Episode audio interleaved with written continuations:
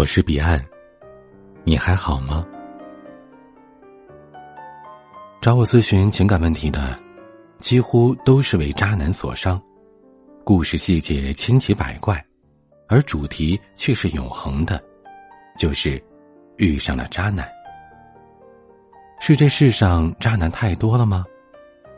不，我的观感是，傻姑娘太多，渣男已经不够用了。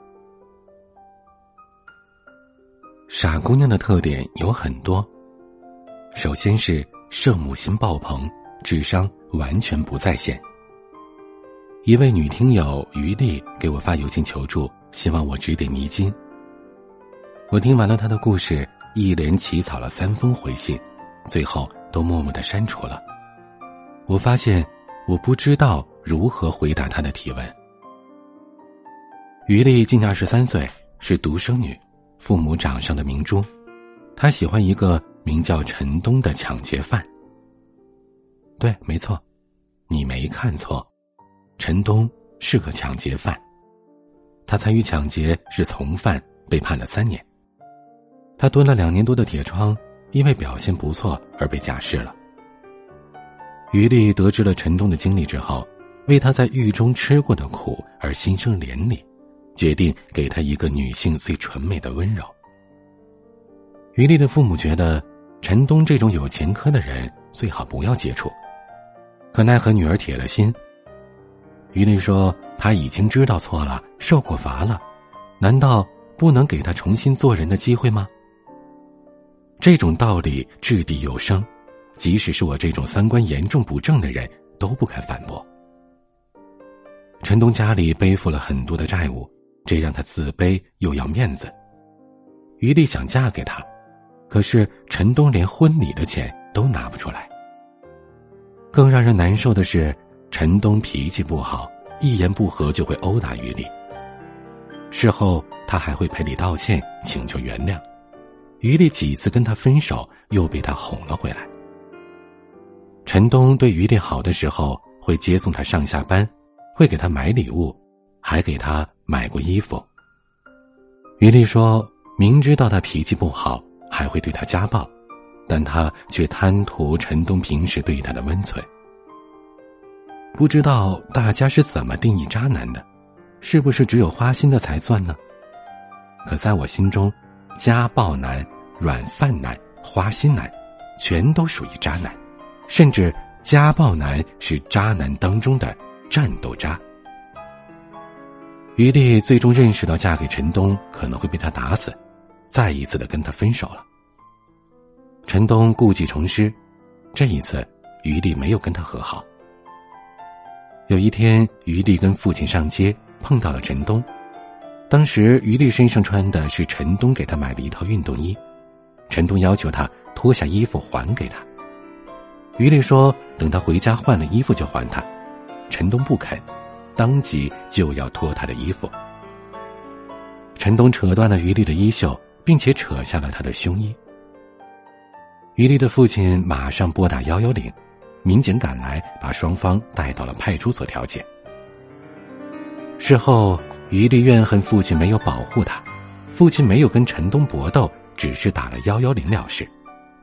可他也不想想，陈东年轻力壮，还有抢劫的前科，如果他痛下杀手。自己的父亲岂不是有性命之忧呢？经过这么一遭，于丽该对陈东死心了吧？可令人震惊的是，两个月之后，于丽又开始怀念起陈东的好了。这时有别的男孩追她，父母也给她介绍对象，可她一个都瞧不上。于丽给我写邮件，希望我骂醒他。可问题是，我为什么要骂于丽呢？于丽的是非观如此的奇葩，她的圣母心如此之强，自尊心如此之低，对待家暴如此的宽容。说句刻薄一点的话吧，渣男也是要谈恋爱的，他不收了渣男，谁来收呢？为什么这世界上有那么多家暴男呢？就因为像于丽这样的姑娘，太多了。傻姑娘第二个特点就是，渣男并不高明，哪些女人容易中招呢？更多的女孩是这样陷入泥淖的。巴英在大学毕业之后，进入到一个单位，人生地不熟。这时候，一个热心的男主管李群出现了，对他是百般照顾，教他这个，教他那个。熟络之后，就各种请他吃饭，请他去玩然后开始跟他诉苦，说跟自己妻子感情不和，婚姻早已经名存实亡。巴英对李群又是心疼又是同情，最终沦陷了。刘文认识了已婚的朱风云，后者对他各种示好，刘文不愿意当第三者，只是愿意跟他做一个好朋友。然后两个人开始交往。有一天，刘文喝醉了，于是他也沦陷了。江玉上了大学之后，由于成绩出色。专业老师张教授很喜欢他，对他各种开小灶和照顾。就在他认为自己遇上了人生最好的导师时，张教授把他弄上了床。他也沦陷了。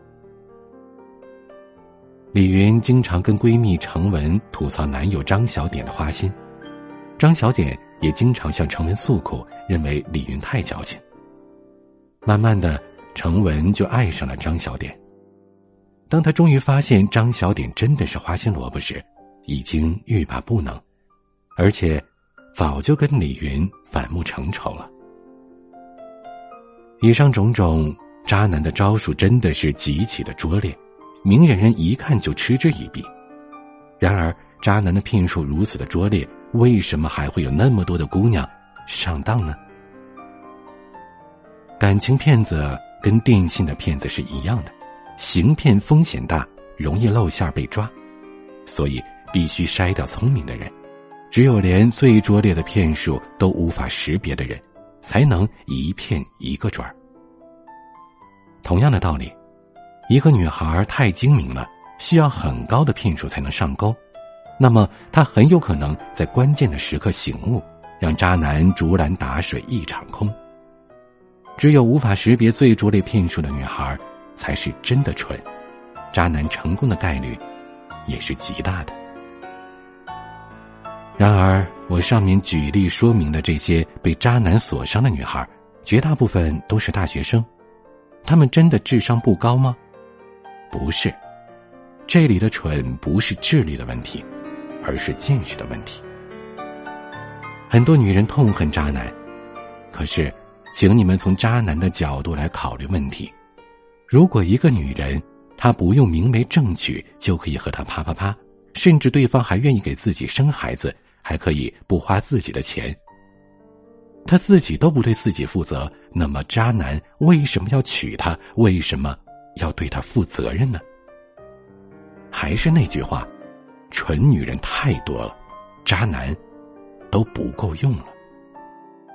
你说，这不是缺德吗？北岛老师说了：“卑鄙是卑鄙者的通行证，高尚是高尚者的墓志铭。”什么意思呢？简而言之，卑劣者横行无忌，高尚者死路一条。很多女生给我留言，希望我传授识别渣男的方法。其实，渣男形形色色，与其识别渣男，不如识别自身。我们不妨来分析一下。哪几种女人容易遭到渣男？首先是精神不独立的女人。这种女人没有主见，更没有坚强的信念，内心里需要依靠男人。渣男善于扮真情，善于扮靠山，善于扮精神导师，每一步都命中了这种女孩的靶心。第二种是三观很正的女人。你可能奇怪。三观正的女人跟渣男势不两立，怎么可能容易被渣男祸害呢？其实，三观正的人接受的是正能量教育，对人性丑陋的一面要么视而不见，要么加以粉饰，只有这样才能形成非常正的三观。从另一个角度来说，三观非常正的人对人性的丑恶是缺乏认识的，或者说认识不够深刻。而悲剧就在于人性当中的丑恶面，不能因为你三观正就不存在。恰恰是你忽略了其丑陋面，没有打疫苗，一旦遭遇到邪恶的攻击或者诱惑，你毫无防范能力。很多三观正的女人沦为地位尴尬的小三，痛苦而不能自拔。仔细想想，这一切都在情理之中。第三种就是性格善良的女人。善良和三观正往往是紧密联系在一起的。一般来说，善良的人更容易接受正能量。然而，俗话说：“马善被人骑，人善被人欺。”善良的女人，一则三观正，不太容易识别渣男；二则他们没有攻击性，即使被人伤害了，也不会报复别人。渣男自然可以肆无忌惮的，不用担心被报复。那么，今天的这篇文章就是为了教育女人不要三观正，不要善良吗？并不是的。我的态度是，你的精神一定要独立，你可以三观正，可以保持善良，但是你一定要了解人性丑陋的一面，社会阴暗的一面，只有这样才能够有效的防范，减少伤害。记住。打流感疫苗不是为了患流感，而是为了不患流感。不要再犯傻了，不然渣男真的不够用了。现在一个渣男往往会祸害很多个女人，再这样下去，渣男们太累了，可怜可怜他们吧，让他们歇歇菜，不是更好吗？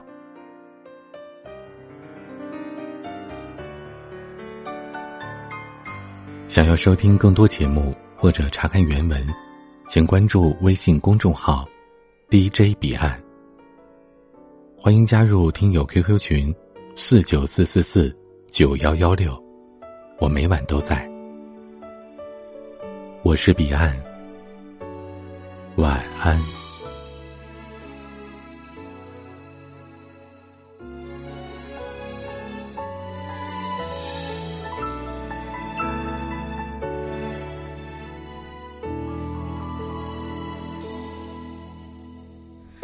其实他做的坏事我们都懂，没有什么不同。眼光闪烁，暧昧流动，闭上眼当作听说。其实别人的招数我们都懂，没有什么不同。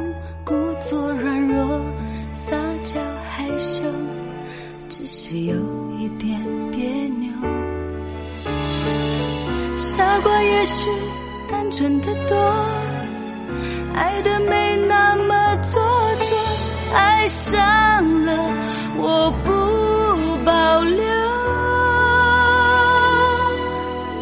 傻瓜，我们都一样，被爱情伤了又伤，相信这个他不一样，却又再一次受伤。傻瓜，我们都一样，受了伤却不投降，相信付出会有代价，代价只是一句。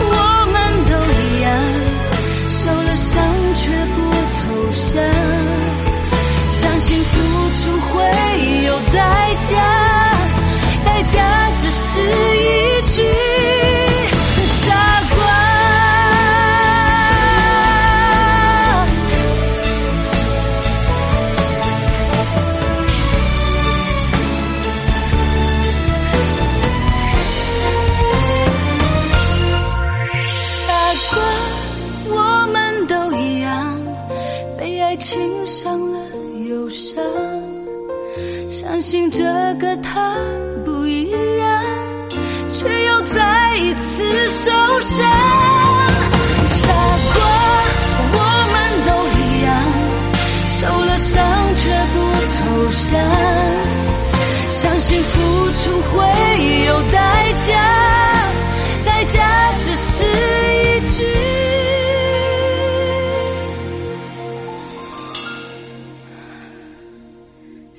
傻瓜